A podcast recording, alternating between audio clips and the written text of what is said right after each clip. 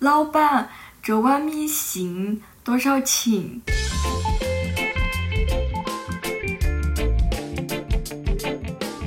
你在搞哈子？如果形容一个人很笨的话，我们说日弄不住。天哪，绿，你也太啰嗦了。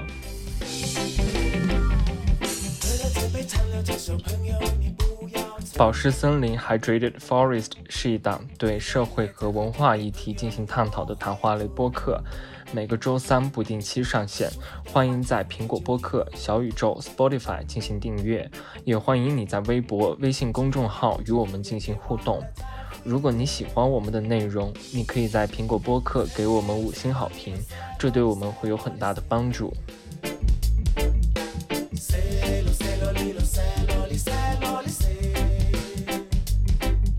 我是紫薇，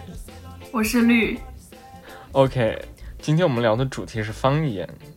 其实对于方言的话，我们还是有很多话题可以聊的。因为很多观很多听众在听我们播客的时候，应该有所察觉，就是我们的普通话并不是很标准，尤其是存在前后鼻音不太分的这个问题。呃，之前有一期还有听众在我们的小宇宙下面留言说。他说：“本云南人在听到主播不分前后鼻音时，还会忍不住笑，很亲切，哈哈哈哈哈。所以说这次我们就敞开聊吧，就是聊一下这个方言这个话题。对我真的没有想到会因为口音被老乡认出来。其实我们两个准备做播客的时候。”也考虑过这个问题，就是我们普通话不是很标准，然后我说没事，大不了我们到时候就给自己一个定位，说我们是方言播客，就我们两个是方言博主，就是普通话不标准。其实我以前没有觉得我普通话不标准，因为我们那儿少数民族很多嘛，然后他们少数民族的口音其实讲普通话影响更大。所以我觉得我还挺标准的啊，就是我和绿高中是在同一个班，都是在大理，然后所以大理就是有很多少数民族嘛，然后嗯。呃就大家混在一起，然后那个时候可能还觉得啊，那我们的普通话还算不错，对对，然后其实，然后我来山东这边念书以后。就是他们很标准，但我也不觉得我跟他们有什么不同。直到有一次假期，我跟我朋友发语音嘛，然后他问我在干嘛，那个时候是晚上，然后我跟他说我在床上，然后他以为我在海面的那个船上，其实我是在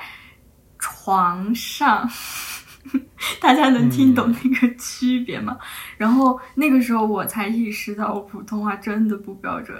所以上学期考普通话那个考试之前，我就还让山东的朋友陪我魔鬼训练了一段时间，就每天跟他讲话，然后他又不停纠正我前后鼻音不分的情况。我也有遇到过类似的情况，然后你那个床和床，就是我也遇到过，就是很巧一模一样，我也遇到过那一个床和船的，那个还遇到一个就是，呃，我跟我的朋友说，我有网课，他们网课，嗯，呃，就不知道是晚上的网，你选了，对，你是报了那个在网上报了什么课吗？我说不是，我说我今天网上有网课，他说，哦，那个是。网课就是前鼻音，它是读网网课，不是网课，就两个概念。然后还有我刚刚你说的那个 普通话考试里边，它有儿化音的那个考题嘛？我们云南人也不讲儿化音啊。对，然后当时那个看题的时间又很有限嘛，然后每一次不是每一次，就那一次。看到那个题的时候，儿化音，然后啊，儿化音我熟呀，那我就把那个舌头就翘起来就可以了呀。然后没想到它不仅要翘，而且是在该翘的地方翘。就是我看到有很多那个词，它那个儿化音其实是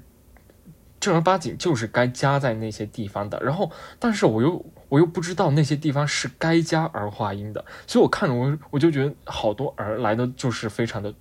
嗯，很突然，就是突如其来的那么多的儿。就比如我们说小孩，他们觉得我说小孩很奇怪，我说你看那个小孩，他们都说小孩儿，小孩儿，对小孩儿，你们看那个小孩儿，嗯，OK。然后我还有一个观察呀，就是，嗯，我感觉现在的小孩，哦，我感觉现在的就是小孩他们，OK，我感觉现在的小孩好像都在说普通话了。嗯，呃，之前我和在家里的时候和表姐家一块儿吃饭嘛，然后我表姐她就有一个小孩，然后正在上幼儿园，然后她就、嗯她就来跟我搭话，然后结果她用的是普通话哦，我没想到，然后我也就开始用普通话和他对话，其实我当时还挺惊讶的，因为。我表姐家，她家都是土生土长的云南人嘛，然后自己嗯就是在云南出生，在云南成长，然后带着乡音离开云南，然后出去外面闯荡，然后又回到家乡，依然还是摆脱，不能说摆脱哈，依然还是嗯带着那一口比较浓的乡音嘛。嗯呃，所以我就觉得他的小孩儿也在云南上学，然后结果还是普通话还是占他很大的一个部分嘛。然后小孩子有时候会很调皮嘛，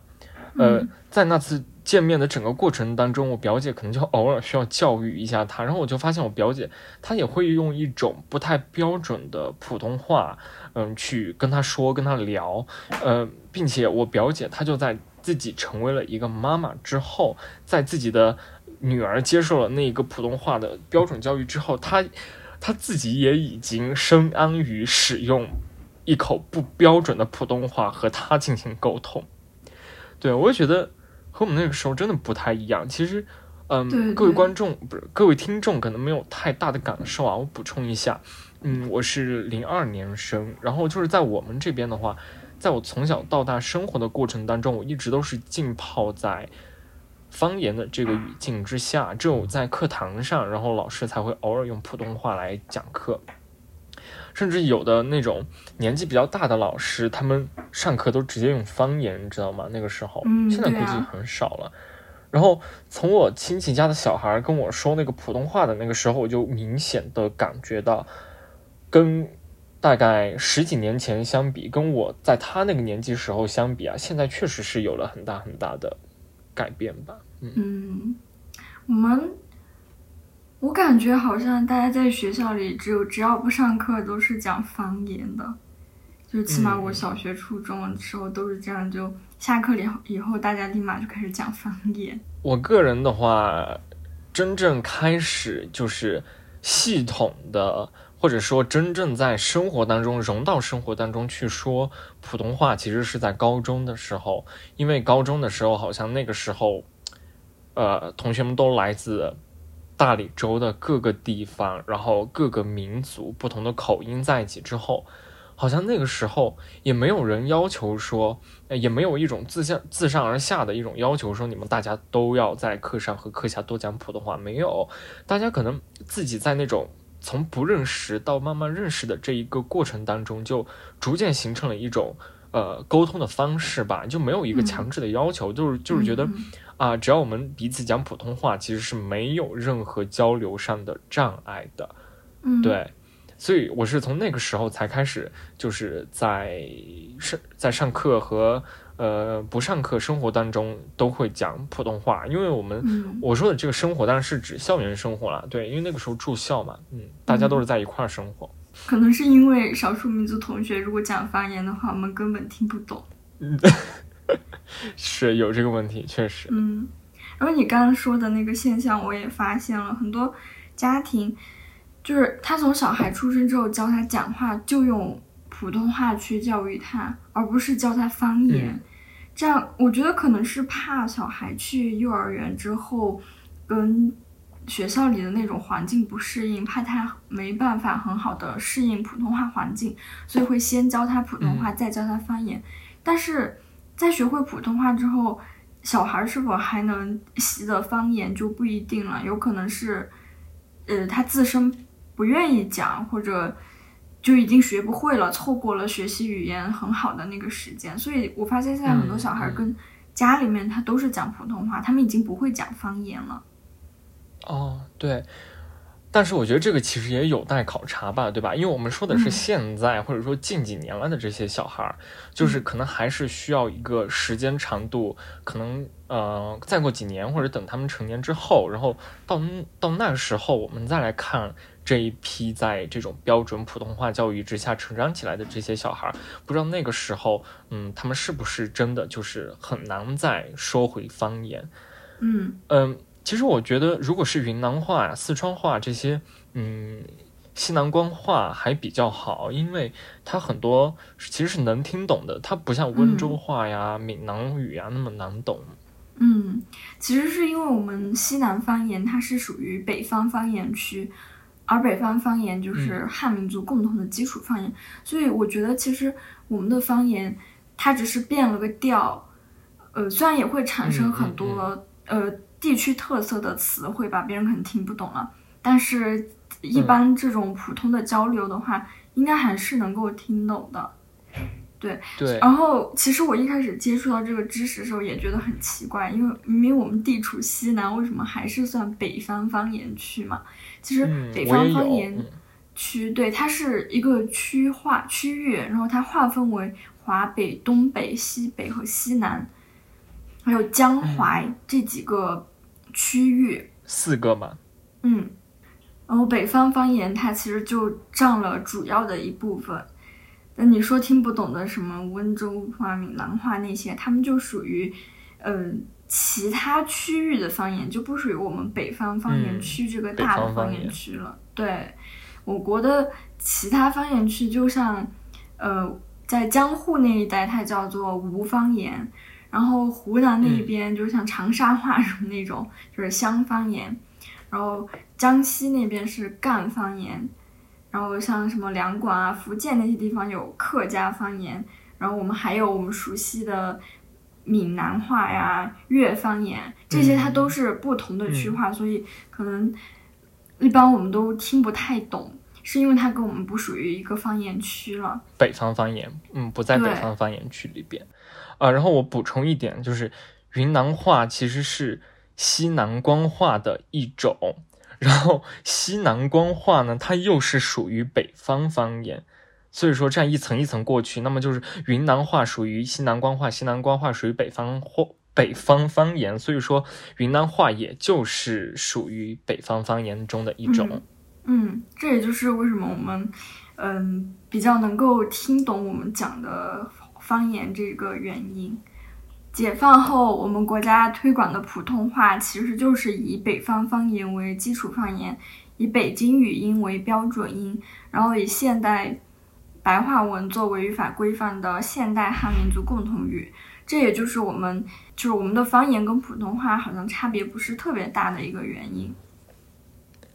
嗯。呃，我和绿说的这个云南的方言，其实就是在北方方言这个体系里边嘛。嗯，其实北方方言它在地域的分布上是非常辽阔的，它从北边的哈尔滨到西南的昆明，甚至到更远一点的乌鲁木齐啊这些地方，其实各地的汉族居民他们之间的交流是没有什么问题的。嗯，很多地方的方言，虽然你一听觉得和你不是一个地方的，但是你确实是能听懂，只是你觉得哦和我不一样，但是确实是能听懂的。嗯，那么北方的方言，它的内部结构的统一和这种一致性就非常的强嘛。在复旦大学中国历史地理研究所的一个教授叫做周正鹤老师和另一个复旦的教授尤如杰老师，他们就在那个一本叫做《方言与中国文化》这里边这本书里边讲到，他就说造成北方方言大面积一致性的最重要的原因，其实要从移民史当中去寻找。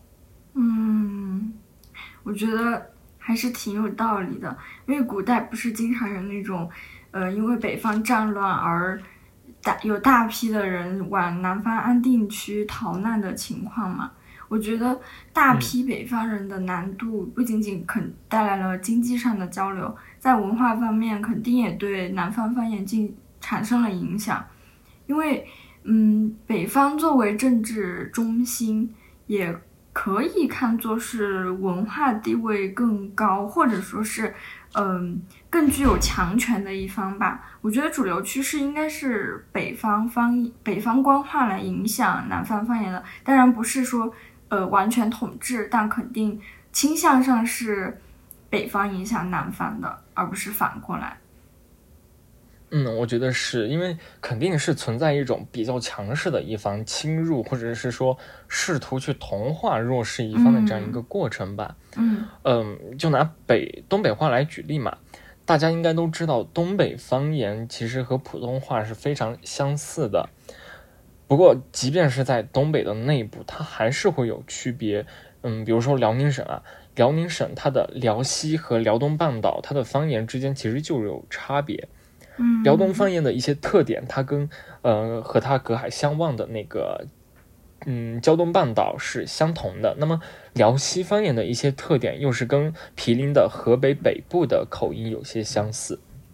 然后在之前闯关东的那个时候。那些来自旧青州府、登州府还有莱州府的那那些山东人，他们就会，嗯，通过海路，就是坐船到大连和营口登陆，然后就进入了辽东半岛和辽河的流域，之后呢，再逐步向四周散开。那么到达了他们的新地之后呢，他们会先基于同族同姓设立窝棚。窝棚，我觉得我理解的就是。可能就是，呃，大家就是简单的搭一个简易的住宅，然后住在一起这样。所以说，嗯，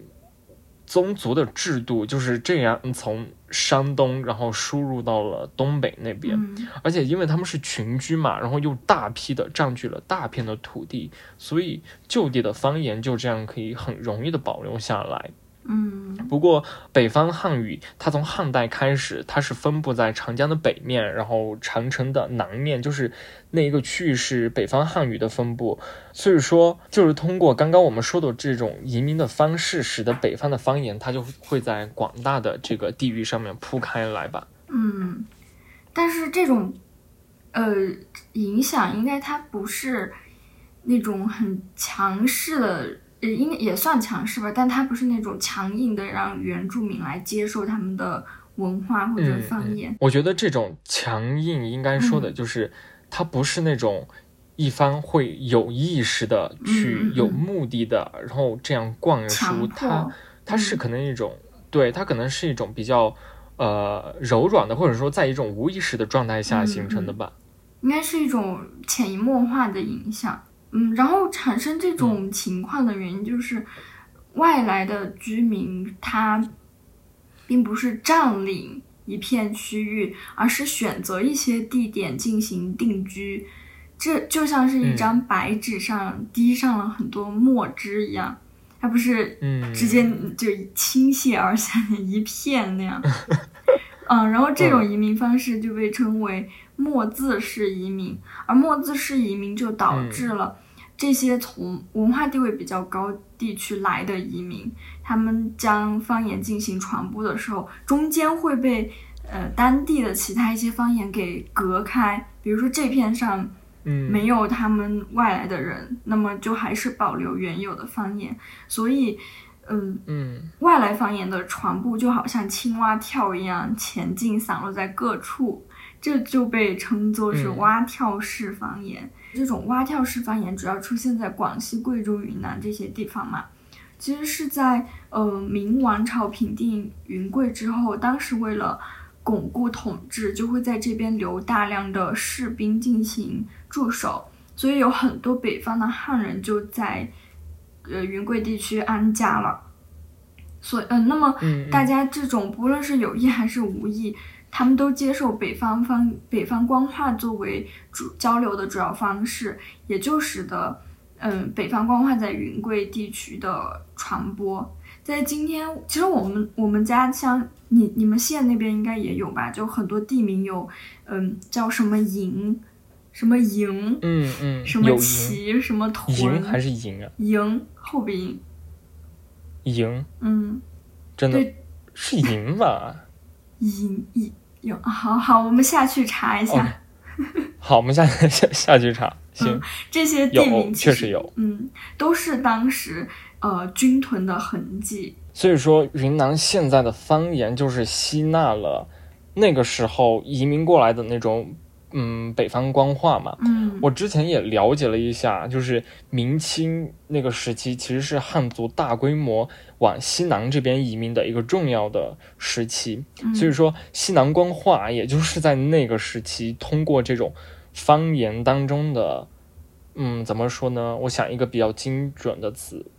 方言当中的相互浸润吧，相互浸润，不断影响，通过这种逐步的融合来实现的。嗯嗯。然后，而且在这种少数民族地区嘛，它语言之间的差别就不只是像我们之前讲的，呃，各地不同的方言，它还包括了少数民族语言和汉民族语之间的区别。嗯嗯，就是我高中其实我们在的那个班。汉族其实是少数民族，就是一个班可能六十多个人，只有十几个、二十个汉族人，其他全都是少数少数民族。然后我们宿舍八个人里面有六个都是少数民族，他们呃用白族话交流的时候就一句都听不懂，真的是加密语言。那你是你是汉族是吗？嗯，对。哦，你说这会不会和我们那边的？地形也有关系，因为我们那边山又很高，地形就比较陡陡峭什么的。在以前那种交通不发达的地区，应该也会对语言的互相交流产生一种阻碍。像我们那边一个村，呃，它比较大嘛，就分成上村和下村，然后上村就在山头，下村在山脚，在同一座山上的两个村之间，其实。同一座山上的两个村之间，其实他们之间语言都会有一点细微的口音也会有。差别。对，其实，在白族话的内部啊，就是在少数民族他们的语言，一个少数民族的语言的内部也是会存在差异。嗯，我之前就特地问过我的一个呃朋友，他就是大理云龙，他就 对啊，对，我觉得现在绿知应该知道我说的是谁，我知道。他是。大理对云龙县的一个白族人，他就跟我说，呃，他会讲白语，他就跟我说，离得近的那种地方，像在大理呀、云龙、剑川这些这些地方生活的白族人，其实是相互之间能够听懂对方在说什么的。只是说他的调不一样，嗯，但是他跟我说，如果像是贺庆的那个白族话的话，距离可能有点远，他就真的是一句都听不懂。对对对，所以说就算是同一个少数民族语言，呃，如果距离相距太大的话，嗯，就不只是音调上有差异了，它的那个表达结构上也会存在差异。嗯，对我我之前也听过那种情况，就是，呃，来自不同州的。呃，来自不同县的白族同学，他们想要用白族话交流，结果就发现听不懂。对，嗯，就是那个加密失败，是吧？嗯嗯。但这其实挺奇怪的，因为我们国家从秦朝开始就实现了书同文嘛，全国各地都能看懂，呃，你写出来的这个字。但是，嗯嗯，然后文化政治上面的大一统局势也奠定了，可是语同音却一直没有实现。嗯，这是为啥呢？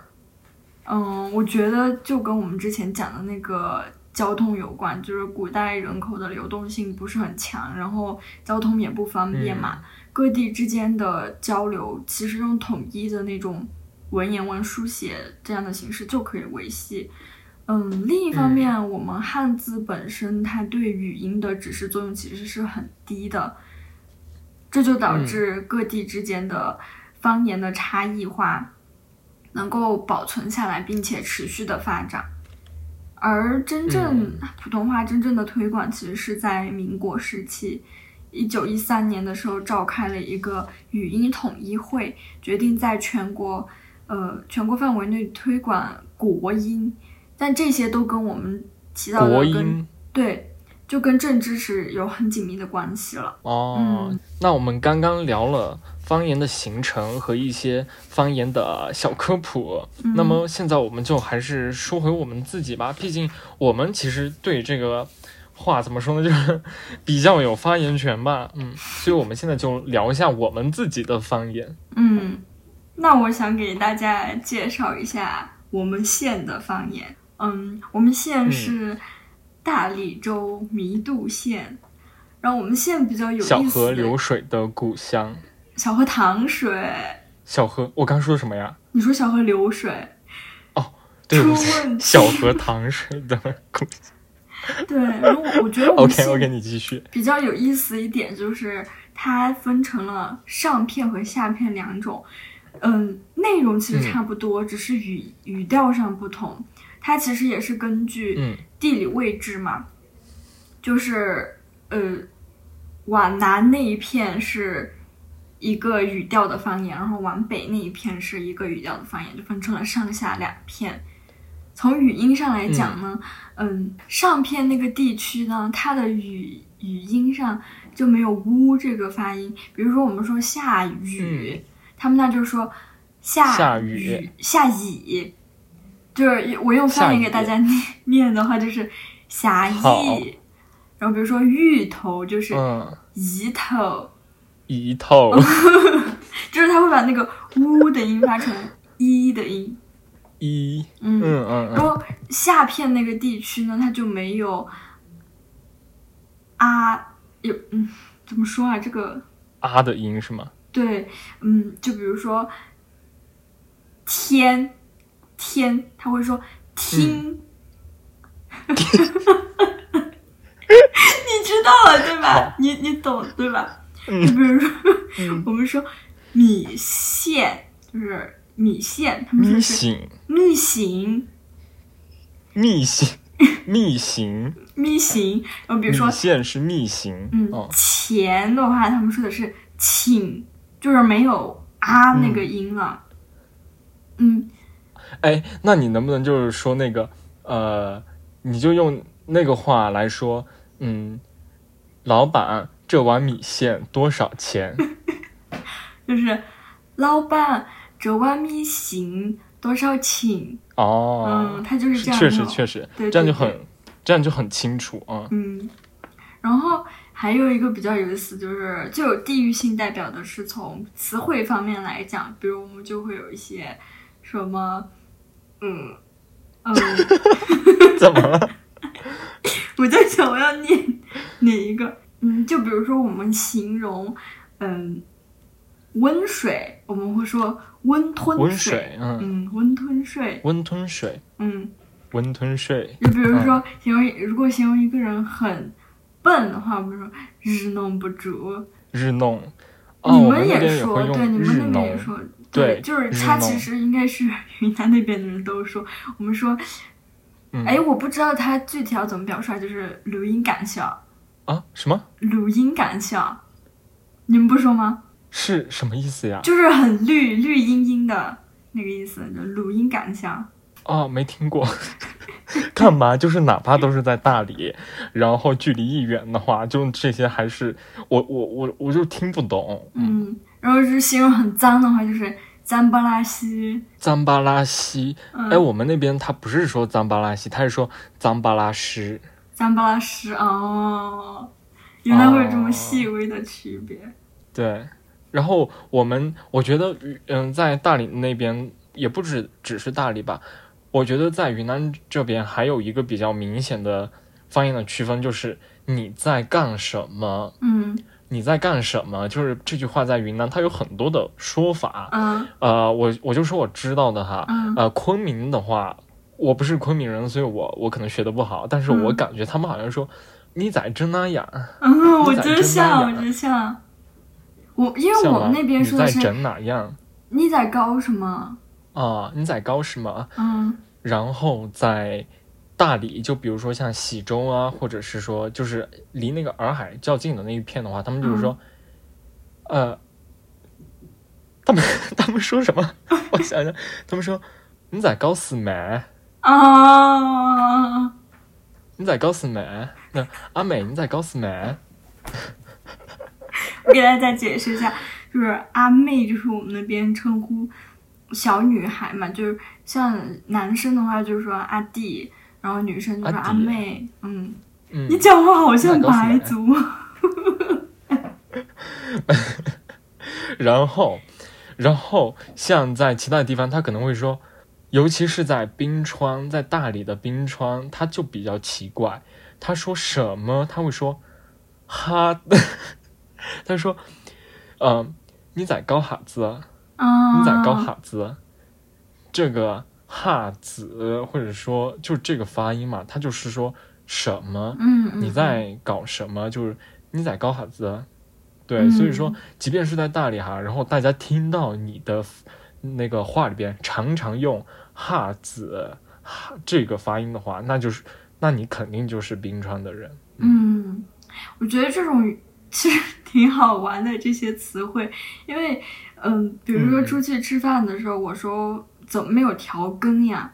然后我的山西朋友就不知道调羹是什么。然后我跟他说调羹就是勺子，勺子对，然后让我们那边不是还有个词叫楼搜吗？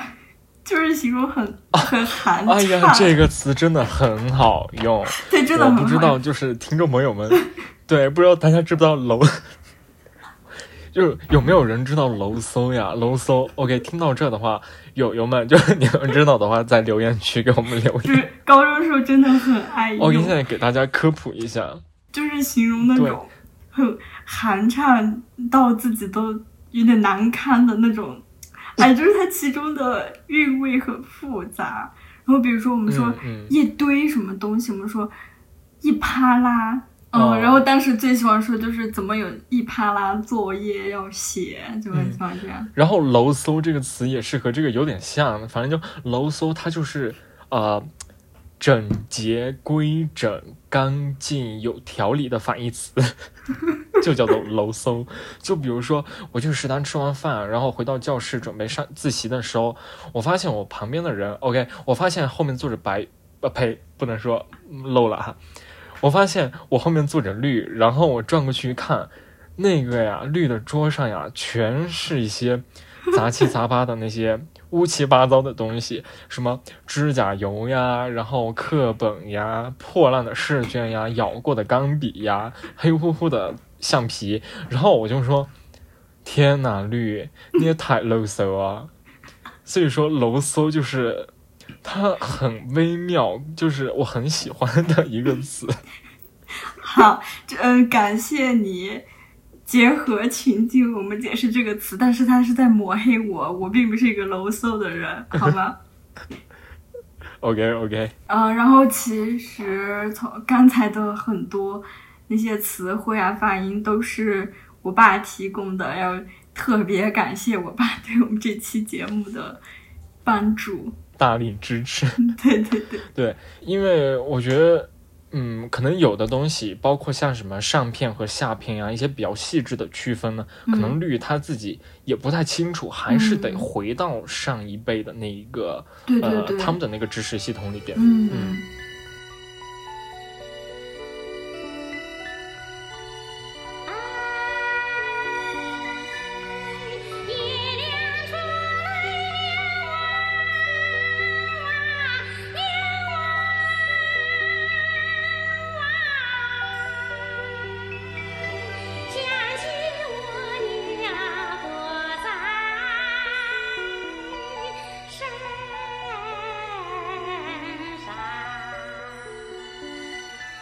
刚我和绿就是从我们自己对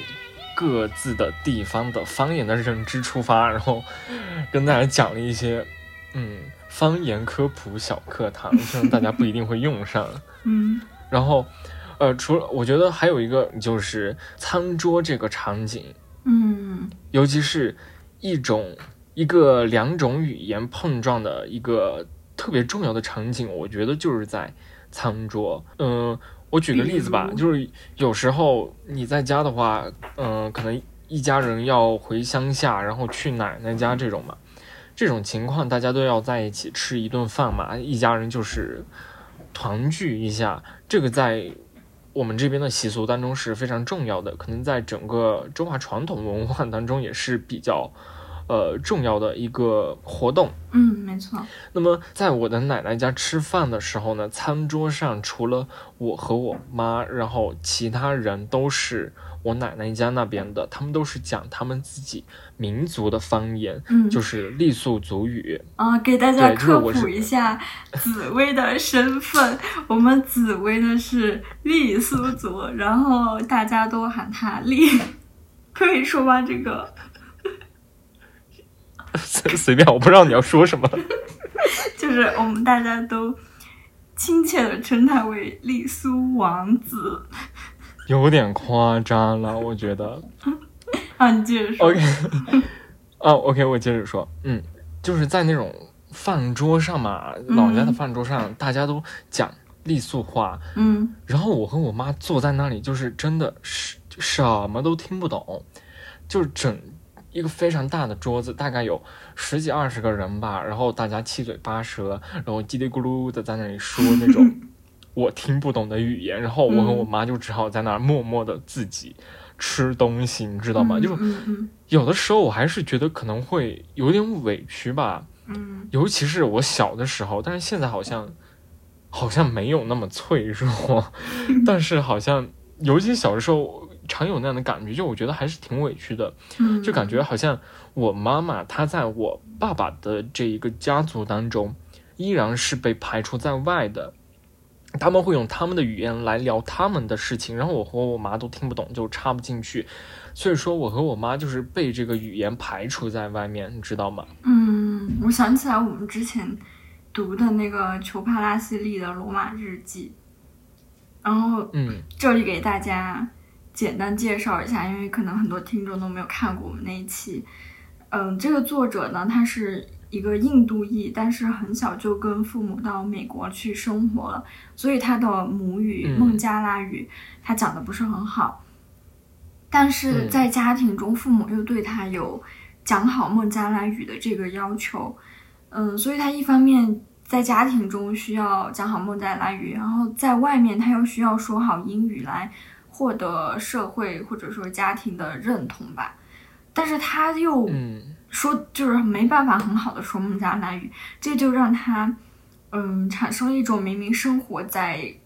这个印度裔的这个群体当中，但是却觉得自己生活在边缘地带的感觉。嗯，然后他他有一篇短篇小说合集，一个短篇小说合集叫做《不是之地》嘛。笔他笔下的很多主人公都是在美国生活的印度裔，然后他们自己的对自己的母语孟加拉语来说，他们掌握的不是很好，而嗯，对英语来说，这是一个他们为了获得社会认同而去学习的语言，并且是嗯，怎么说与他呃出生的那个地方的文化是相左的一个。环境里诞生的语言嘛，对，然后这两种语言就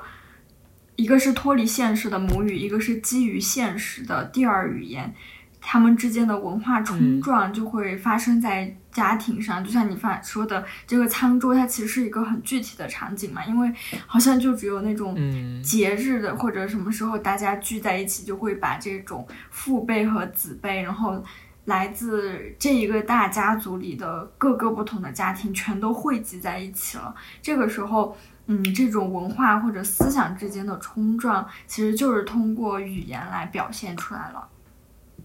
嗯，或者说语言上的这种差异，也是我们一伙人在餐桌上感觉到对方好像和我不是在同一个群体里边的这种一个表现吧。嗯。然后我说回刚刚说的那个，嗯，尽管我奶奶他们可能不会想那么多，不会觉得啊我们这么做是在故意要把你们排除在外，但是我的脑子里面的小剧场它就开始了，你知道吗？就感觉，就感觉我我在场就一下子回到了古代那种，呃，女子被整个社会压制的那个剧情里边，就好像张艺谋的那个电影《红高粱》里边一开始。呃，巩俐她演那个角色，不是就嫁给了一个呃，好像有疾病的一个男人，嗯，然后就感觉那种嫁出去的女儿，嫁出去的女儿就像泼出去的水。嫁。虽然我也是傈僳族，但是很多时候我还是挺愧疚自己不会说这个民族的语言的，因为呃我没有那样的一个环境。嗯，我爸爸他从小就是在那样一个环境长大之后，他靠他自己从那个从那个环境里边脱离出来，来到这个更大的这个社会当中，然后在这个社会当中又孕育了我，所以说我是在这一个。新的环境就是成成生长，对新的环境成长，就是完全跟那个民族环境是隔绝的，所以我没有办法能够习得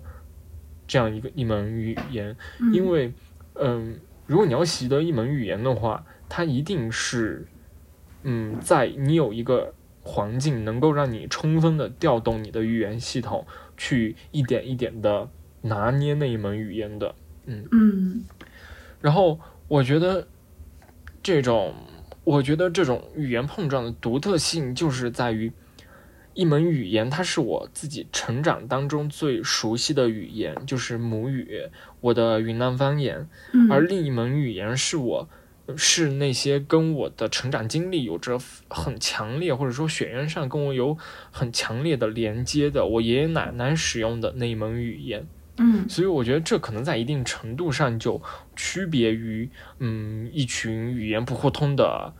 不是一个国家的人一起吃饭的情况，就是我们之间的差异没有到那一步，没有到那种国别之间、文化之间的一步，而只是说有很多相交融的地方，又有很多连接、相平行的地方。对这种平行和交错的。比较复杂的这种关系，我觉得是比较特别的。嗯，你说到这个，我有点想跑个题，就是我想起来高我初中时候看的一个综艺，叫做《非正式会谈》，它就是一群来自很多不同国家的青年人，然后大家坐在一起，就一个社会比较热点的话题展开讨论，然后。因为他们来自不同的国家，有不同的文化背景嘛，所以他们对同一个问题就会产生不同的看法，就会有很多多元的解答，还挺有意思的。好像那是我呃第一次意识到世界上会有这么多奇奇怪怪的人。那个时候觉得他们奇怪，其实是因为，嗯，我也是第一次接触到那么多不同的文化嘛。我以为大家都是这么想的，但没想到在同一个事件上，大家的认知差异那么大。嗯，但当然，这一些思想的沟通都是建立在语言的基础上。实现这个节目能够有趣交流的前提，就是这些外国人都会讲中文。对，这就是其实就是一个基础嘛。你说的《非正式会谈》这个节目，它是它是大陆的吗？还是台湾的？大陆的，大陆的节目。哦，现在应该没有了吧？好像还有，它已经开到第六季还是第七季了。我我已经没有很久没有关注了。但是我第一次看的时候是初中的时候，那个时候应该是才开始弄这个节目，还挺早的，一几年，一一五一六年的时候。然后回到之前说的餐桌上的语言嘛，如果这些话，嗯。用文字书写出来，那大家都可以理解。但是他用嘴巴说出来的时候，可能你就听不懂了。就像我们之前说的，中国很早就实现了书同文，但是却一直没有实现语同音。这就是跟中国的中文的特殊性有很大的关系，因为我们汉语手口不一的情况。对，汉语它在读音和字形上是相互独立的。嗯，你写出来的这个字跟它的读音是完全没有关系的，这就和其他语言，像我们英语，你你看到它，虽然你可能不知道它什么意思，但是你可以把它念出来，对，这就很不一样。所以说，中文就是表意文字嘛，表意文字就是一种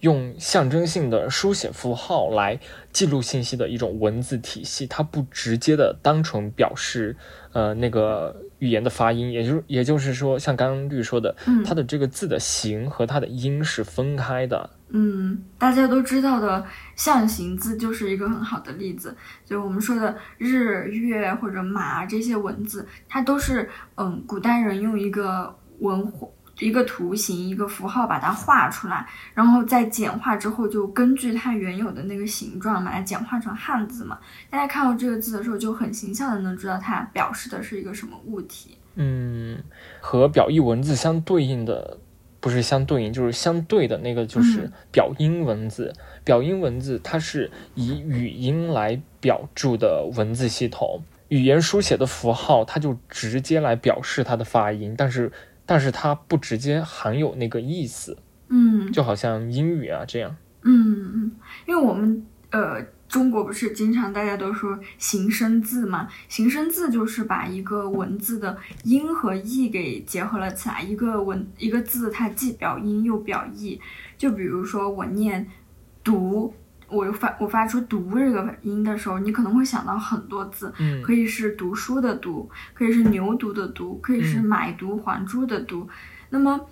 呃，他们这些字右边的那个部分，就是那个“麦”字。它其实就是他们的声部，就是表音表示读音的，嗯，然后他们的各自的偏旁呢，就是他们的形部，表示意义。比如说读书的读，它是一个言字旁嘛，那就是说话。然后牛犊的犊旁边直接就是一个牛字旁，就表示这个动物。对，然后买椟还珠的椟，那个椟它其实是一个小盒子嘛，就是一种木材椟，嗯嗯，所以它就是一个木字旁，这就是形声字。那我们都说，嗯，文字它中文它形和，呃，它形和声是分开的。我们是怎么把它联系起来呢？比如说，我说“绿”这个字，就我的这个“绿”，我我们怎么知道这个字是念“绿”呢？这就是一种，呃，由于语言的任意性，也可以说是，呃，约定俗成性。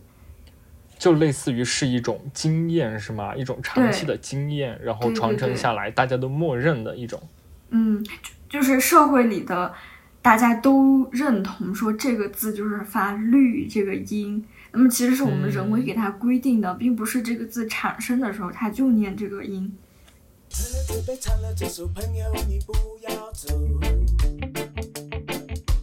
醉了你也再喝几杯，朋友，你莫回口音和等级往往是联系起来的，人们或多或少都会对操某种口音的人带有刻板印象，不论是觉得他是粗俗的，或者觉得他是文雅的。而历史上，为了向上层流动，中产阶级和工人阶级往往都会模仿上层的口音，因为就算一个人他学识渊博，口音的影响是根深蒂固的，这就成为他们进入上层社会的一个阻碍。在方言和中国文化当中，之前提到的，呃，复旦的两位学者，他们就把方言分为地域方言和社会方言两大类。地域方言呢，就是语言的地域的变体，而社会方言则是语言的社会变体。使用同一种语言的人，呃，因为他们的职业。性别、阶层和年龄这些的不同，那他们的口音和措辞还有言谈也会有所不同。它里边就举了一个例子，说在二十世纪初年之前的常州方言，它也有嗯街谈和声谈的差别。声是乡声的声，嗯嗯，街谈是城里。那些街谈是城里大多数人说话的那种形式，而升堂呢，它就是仅仅局限在当地的文人或者是官吏的家庭里边。嗯嗯，所以就把这两种不同社会阶层的人给区别开来了。我们之前主要讲的都是地域方言嘛，那我们现在就主要来讲一讲社会方言。然后我我之前也说了，下层为了进入上层，他会模仿上层的口音。但是在二十世纪后期，英美一些国家的上层，他会开始主动的增加下层的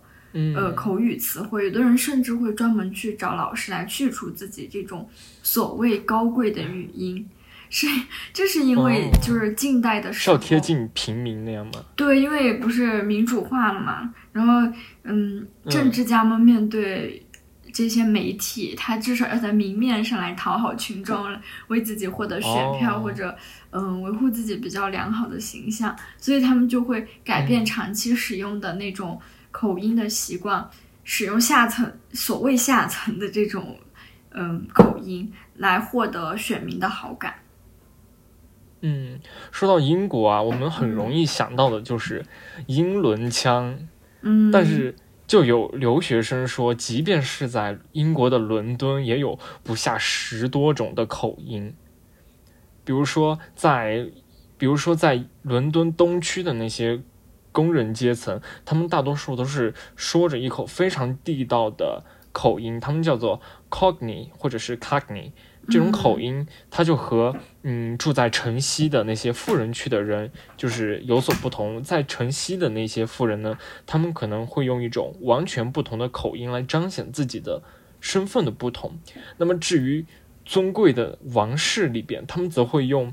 跟呃牛津腔比较类似的专用的口音。嗯，然后它里边提到的一个有意思的点，就是按照英国的那边的传统，他们在圣诞节当天的下午，英国女王会发表致全国的那种讲话嘛。有人他就分析过英女王她在二十多年间的那个圣诞那个讲话的口音的变化，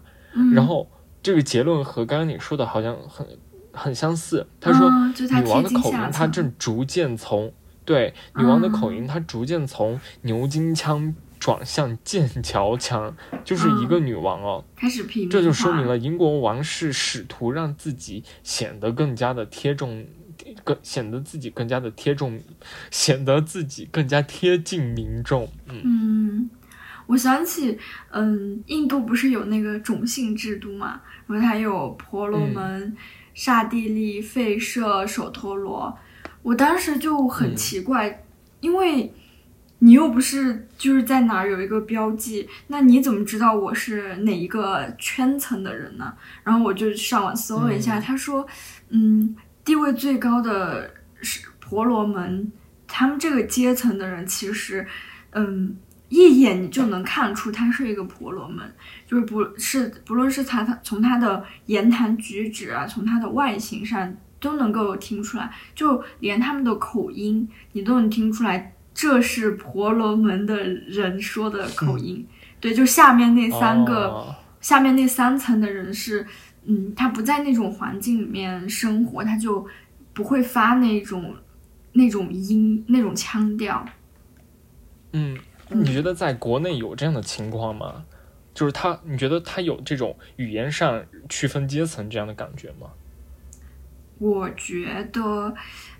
应该会有说觉得哪哪个更优越一点，就是会看不起某一些地方的方言。但是这种心态其实也是存在，是吧？对对对，但是嗯，它有点不太像外国的那种，就是很严格的那种，什么贵族、平民这样。我觉得我们国家好像嗯嗯嗯，目前是不兴讲这个，是吧？对，嗯嗯，但是。呃，有很多那种所谓的，在我们看来，可能就是他在那个社会文化当中掌握比较大的权利，比如说像老师呀，像一些呃高层啊，所嗯，我觉得他们还是会保留自己的口音的，就是你听他们说话，他们他们的方言还是很明显，对。他们没有说像那种。嗯，像广播腔啊，也不会像那种，呃，像英国那种尊贵王室的那种口音，就是没有的，对吧？嗯，只有在新闻联播或者是说大众媒体这些，像像那个中国，向整个国家的民众进行信息的传递，这样他们好像才会用那种统一的，呃，非常标准的语言。嗯，其他好像，即便你是一个。所谓的上层人士，或者说掌握了某种权力的那些人，他们好像也不太有这种意识。嗯，比如说像学校的有些很厉害的教授，他们说的那个话依然是有非常浓重的口音。嗯，对对，但这不影响他们在学术或者说思考上的表现，对吧？嗯，我之前在看郑子宁的书，叫做《南腔北调在语言中重新发现生中国》。它里面就写到说，呃，大众传媒的扩张以及不断完善的民主形式，就让口音问题变得非常微妙。说到底，口音的改变是一个取悦于人向固定阶层靠拢的过程。那么，站在社会方言的层面，我们可不可以说方言其实被重塑了？重塑。嗯，我觉得也可以吧，因为感觉随着不同的地域之间的这种边界的打破，或者是说这种不同人群他的这个相互的交流，或者说包括像阶级的什么怨声啊这些，它不同的方言之间，它总会存在一种互动的关系吧。嗯，那么这种互动，它对彼此可能都有影响，或者说，即便在这一代没有影响，但是在下一代当中，可能也会反映出来。就像我在这个节目开头所说的那个我表姐的那个例子，表姐家的孩子和她自己，可能可能她自己从小长大就是在方言的环境，然后包括她现在说话也是有浓浓浓的乡音，但是她的孩子就说着。比较流利的普通话吧，嗯，就这样一代一代潜移默化的发生了改变。对，然后他郑子郑子宁其实，呃，在这本书里也谈到了刚才我们说的那个问题，就是就我国而言，在长期推广的普通话，它在政治和文化上都是具有垄断地位的，呃，压抑压制着其他方言，就是我们在课堂上，在校园里都要讲普通话，或者说。我们去到一个去外地跟别人交流的时候，都是要讲普通话嘛。但是同时，我国并没有形成一个带有特定口音的贵族阶层，就是我们之前讲的那种政治上的。所以，嗯，口音的取向更多是地域性的。但我觉得我们谈论这个问题。嗯，既不能替脱离地域方言的语境，也不能脱离社会方言的语境。就像你刚才说到的那样，对，嗯，不论是地域之间的交流，还是社会阶层的跃升，在今天都是发生的。嗯，所以他们两个其实并不是相互对立的。对，然后就感觉他们之间的这种。关系就是怎么说，就挺微妙的吧。嗯，可能我们还是要抛除那一套比较僵化，或者是说二元对立，一是一，二是二那种非黑即白的那种想法啊。很多问题，包括像方言的这个形成，它依然是一个互动和动态发展的过程吧。嗯，而且呃，两两边不是那种针尖对麦芒的，它可能就是相互的浸润。他并没有说一定是强势的这一方一定就是统治了弱势那一方的方言，而是说可能弱势这一方上面为了去适应下面的这一种语言特点，他也会做出一种改变。然后，呃，我还想到刚刚我们说的这个地域方言和社会方言，它可能他们的之间同样有这样的一种关系吧，或者说地域方言和社会方言之间。他们也不是对立的，他们也是在相互融合和相互影响的。对，比如说在很多的嗯，不管是文学创作呀、影视创作呀等等创作当中，它的这个嗯，地域方言和社会方言好像也是存在一个相互影响的过程。嗯，我之前跟同学就是聊到，但那是不是有意识的聊，就忽然聊起来，就好像发现。嗯，很多悬疑类的电影都会在川渝那一边讲，或者说是那边拍摄，或者说影片里面会有那种一个讲四川话的角色，好像就经常出现。对，然后很多警匪片它就会选择在港澳地区拍，或者说是影片里面就会有一个那种讲粤语的警官啊什么那种。嗯嗯。而且今天对，感觉这个还挺有意思的。对对对。而且今天很多的说唱，特别是川渝地区嘛，他们都会把方言方言弄到这个作品方言说唱，对，嗯，像之前那个，就是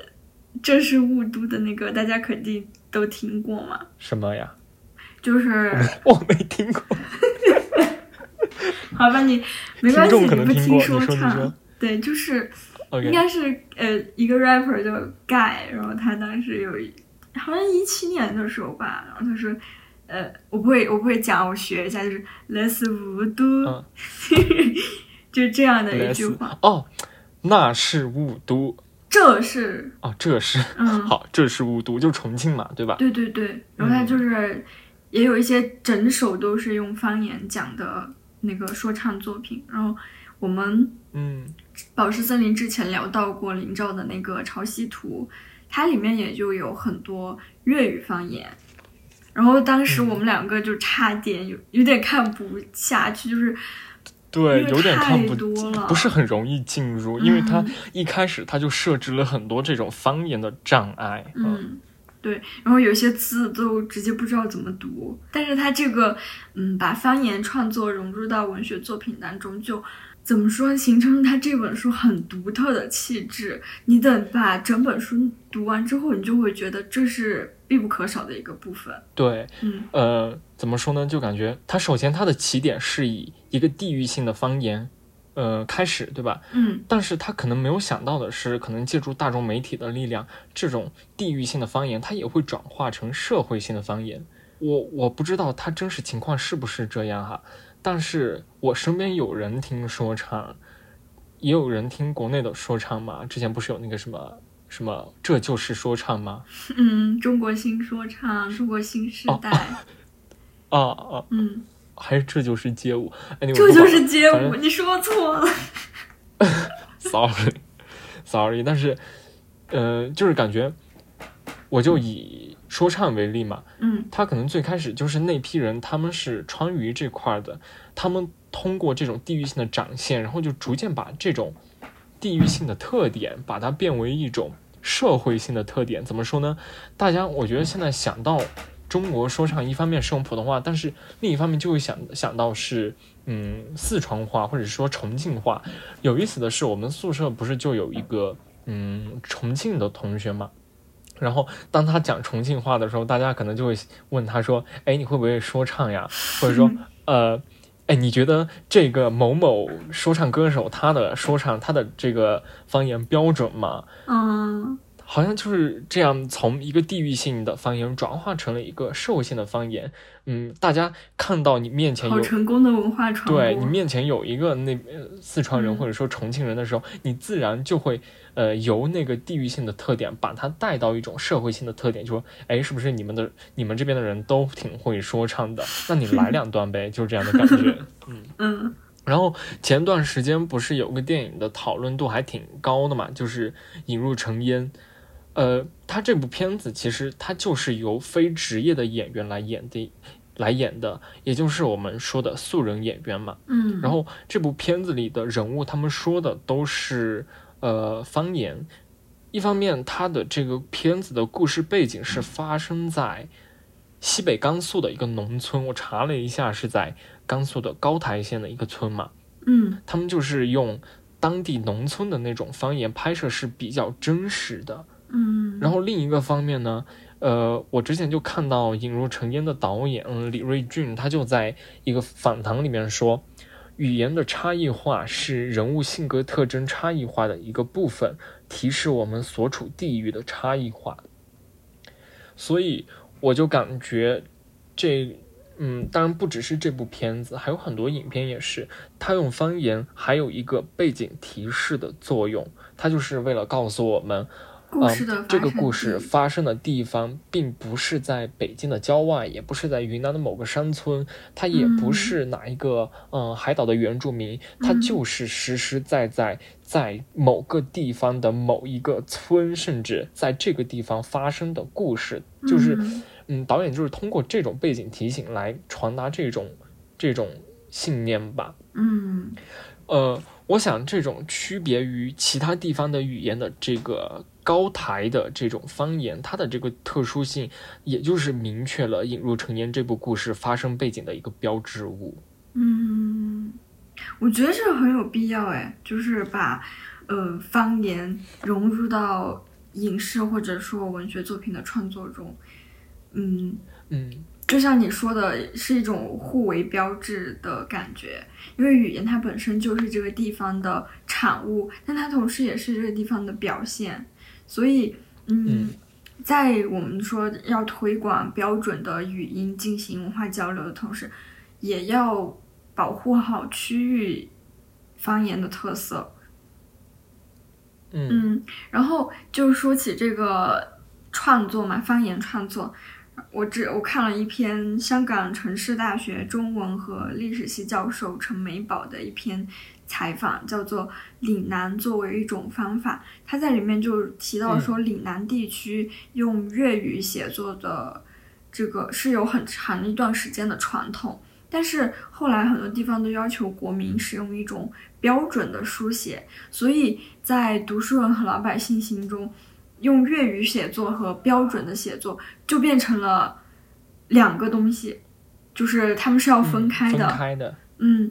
我记得里面有一句还挺有点幽默的话，他说：“总不能用粤语去参加科举。”但是他们说话却是要用粤语。对吧？嗯，就是好，当时好像就是在一开始推广这种，呃，标准的书写的时候，用方言书写就被认为是一种不是进入正统的官方的渠道。嗯，我补充一下，陈教授提到的这个，呃，后来地方上要求国民使用统一标准进行书写，它是属于。教育和政治的范畴，就相当于嗯，内地以前经历的从文言文转化为后后来被称作白话文的那种语文。对，所以嗯，一方面他们会坚持用粤，也会坚持用粤语写作，用粤语去教中文。但是另一方面呢，读书人为了顺应这种国家推行的在政治上、教育上面的嗯政策，为了寻求。中央对他们的一种身份认同感吧，他们会把自己所处的那个地方的文化嵌套到国家意识里面去，就是努力的让自己的这个地域的或者说他们认为是边缘的文化显得不那么边缘，就是想要竭力的到那个圈子里面。然后陈美宝教授他就评论说，在。最地方的文本里，处处可见国家的存在，这本身就是一个悖论。所以，嗯，其实方言在某些时候，它也会为了寻求一种政治或者身份上的认同感，而不断的向普通话那边靠拢、妥协。而在方言的内部来说，也存在这样，呃，这种追求认同感的情况。像我们之前说的，很多家长会因为担心孩子在课堂上表现不佳而刻意的去教他们讲普通话，但是其实他们自己的普通话的讲的不标准，对吧？但是他们就是会让小孩去讲普通话，而嗯，对于小孩来说，我不知道现在小孩会不会这样。我我遇到过一些小孩，他们就会觉得，嗯，方言比较土。然后他们就不愿意去讲方言，然后不好意思开口。对对，也有可能是为了更好的融入到同学群体之间吧，所以他们自身的情感偏向也会影响他们是否会学习方言的这个行为。然后我我之前不是讲到说我们县它有两种方言，一种是上片，一种是下片。其实我两种方言都会讲，就是因为 哇哦。对，因为我们家里面讲的是下片方言，就我爸妈的老家都是讲下片方言嘛，所以我在家庭中一直都是讲下片方言。但是等我上小学之后，我发现我们班的同学都讲上片方言，这时候我就融入不了他们了。虽然他们能听懂我讲的是什么，但我总觉得我我跟他们格格不入，而且我当时也确实产生那种感觉，就是。上片方言就是那种城里面、县城里面讲的，就更洋气。然后我跟爸爸妈妈讲都是那种比较土的方言，然后我不想让同学们听到我讲那种土气的话，所以我就开始去学他们讲上片方言，就导致导致我在家讲的是一种语调，然后在学校里讲的是另一种语调。然后很有意思的就是，我妹妹她也是这样想的。我表妹她只会讲家里的那种，就是大家觉得比较土的方言，她不会讲嗯上片的那种方言嘛。然后小时候我们两个一起去买东西的时候，她就会很羞怯，他不敢跟别的人交谈，他会让我去跟店家交谈，说这个东西卖多少钱，因为他觉得嗯，如果他用。他的那种话去跟人家讲的话，会被人家看不起，就觉得他就是那种很土的那种，然后呢就会骗他，就有可能会给他卖更高的价格那样。嗯，你说的这个就是让我想到我之前的经历，之前就是和家人出去的时候，就常有这样的感觉。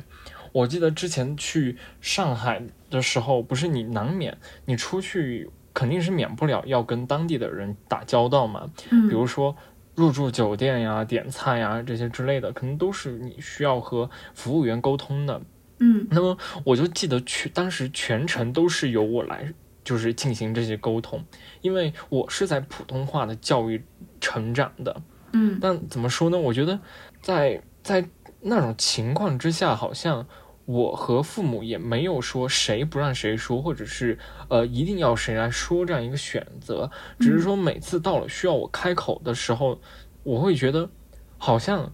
呃我我我家人会突然变得有点迟疑和那种很不自信的感觉。嗯，那么在这种情况之下，我就会感觉，呃，我不能让我爸或者说让我妈觉得因为自己携带了一种乡音，嗯，被一种异样的眼光看待而感到难受吧，或或者是说，呃，心里面受到打击，更加的不自信。这样。就是我们在做出任何的选择之前，好像提前已经有了一种结果的预设，就啊，他会不会因为遭受到别人这样异样的眼光看待而嗯。嗯受挫，所以说，嗯，还是还是你刚说的那个，呃，你妹妹去让你问价格的这个，就让我想到这样的一个经历吧，嗯嗯，其实这就和嗯社会性的眼光有关吧，我觉得，就大家都会。嗯有些人会觉得说自己的方言很土，会被人看不起，嗯所以他就选择不说。我认识的很多小孩儿，他们都是，嗯，爸爸讲的是比较土的那种方言，然后妈妈讲的是城县城里面大多数人讲的那种方言，几乎他们都选择了跟从妈妈去讲，也呃，一方面可能是为了更适应县城这个生活，但另一方面确实存在说觉得另外一种方言更土这样的情况，所以嗯。地域方言的流传就在这样社会方社会的眼光之下被削弱了，然后再加上嗯标准语的推广，我觉得现在方言使用的人应该是越来越少了，还挺可惜的。嗯我之前看到嗯一个说法，他就是说，嗯，从大的层面来讲啊，就是每一种语言都与一个特定人群的思维模式和认识社会的方式有关。所以从这个意义上来说，一种语言的消失，就意味着人类一种认识世界的模式消失，意味着人类社会、嗯人类文化多样性失去了很丰富的一部分。嗯然后从小的方面来说，我想引用陈美宝教授的一句话，他就说，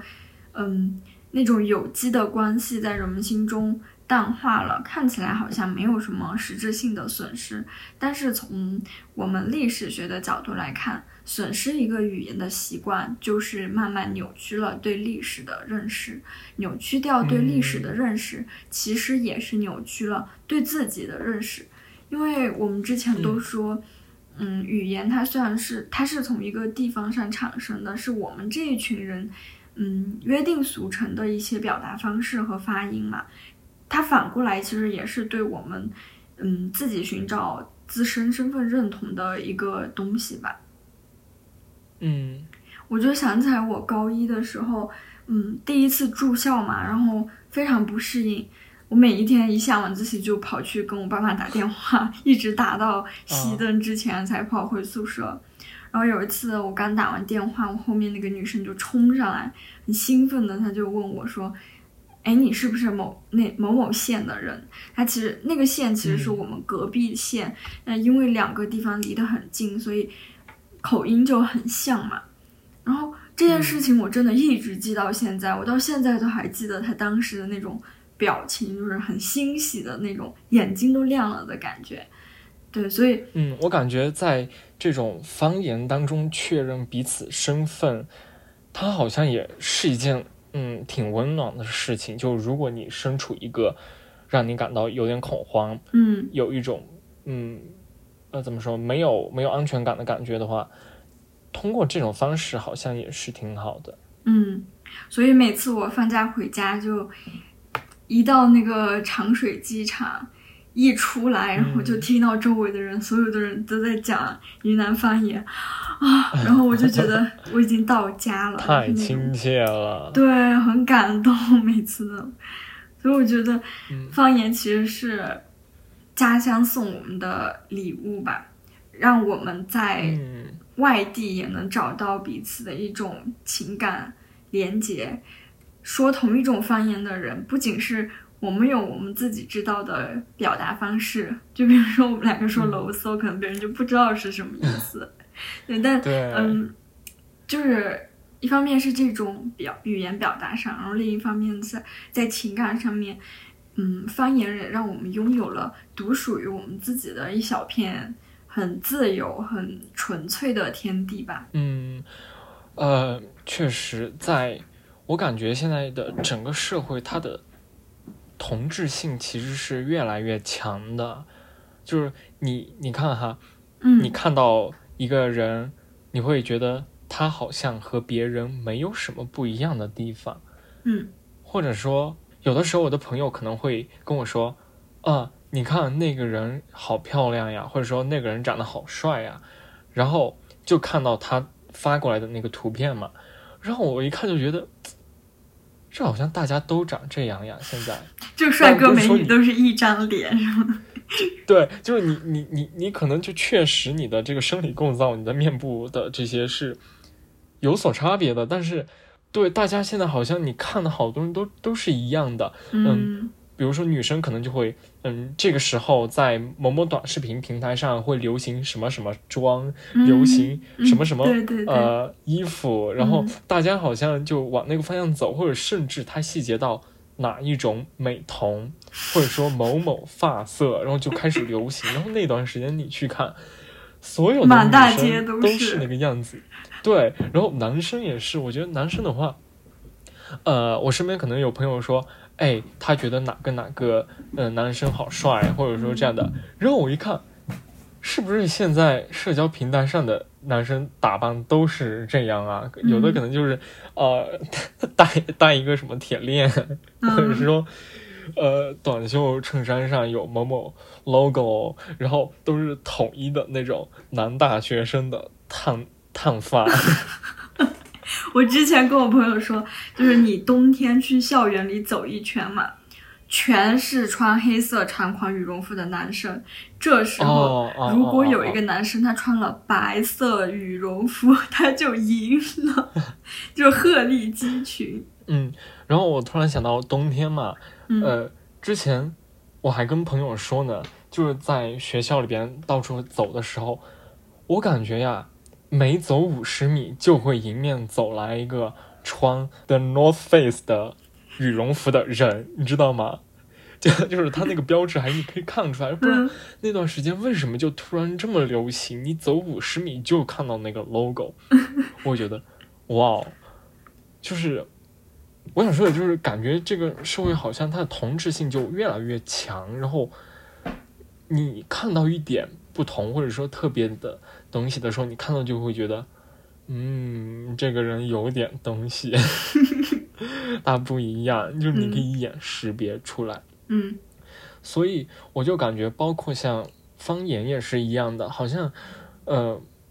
如果你能说一口自己家乡的方言，或者是说你在你的语言里面保留了你独特的口音，我觉得它也可以成为一个，嗯。抵抗这个同质化很严重的现实的一种很好的方式，它也能让你在呃人群当中凸显出来。这个时候你可能会觉得啊，我是不是太土，或者是太怎么样？其实没有，我觉得这个时候就是你不一样的地方呀。哎呀，你整天刷抖音、刷小红书，你都你你你都穿成这样了，你都打扮成这样了。你 要是你再没有一点特点的话，嗯，那你是谁呢？对吧？嗯，就是你好像什么都不是了，就好像我我们之前一直在自我批判的时候说的一个观点，说，哎呀，咱俩聊天好像没有太强的这种观点性的东西，好像很多东西我们不太敢说，就是说，呃，翻过来说是对的，翻过去说它也合理，就是两边你都能找到一个站得住脚的理由，对吧？嗯嗯嗯。那这个时候好像就是感觉你很难找到一个你自己的立足点吧，我觉得。嗯。所以有时候还是得勇敢一点，感觉，嗯，在这种。呃，大家都在操着一口普通话，并且逐渐想向那个更加标准的普通话靠近的这个过程当中，自己能说一点不一样的东西，好像也是给这个流程化、标准化的世界增加一点点噪音的感觉。好像这个时代它就是需要一点点噪音。嗯嗯，好，那我们这期节目就到这儿。然后希望大家通过我们不标准的普通话记住保湿森林。对，呃，然后，嗯，也不是对大家说吧，包括对我个人来说，可能也是有一种勉励和激励，就是说，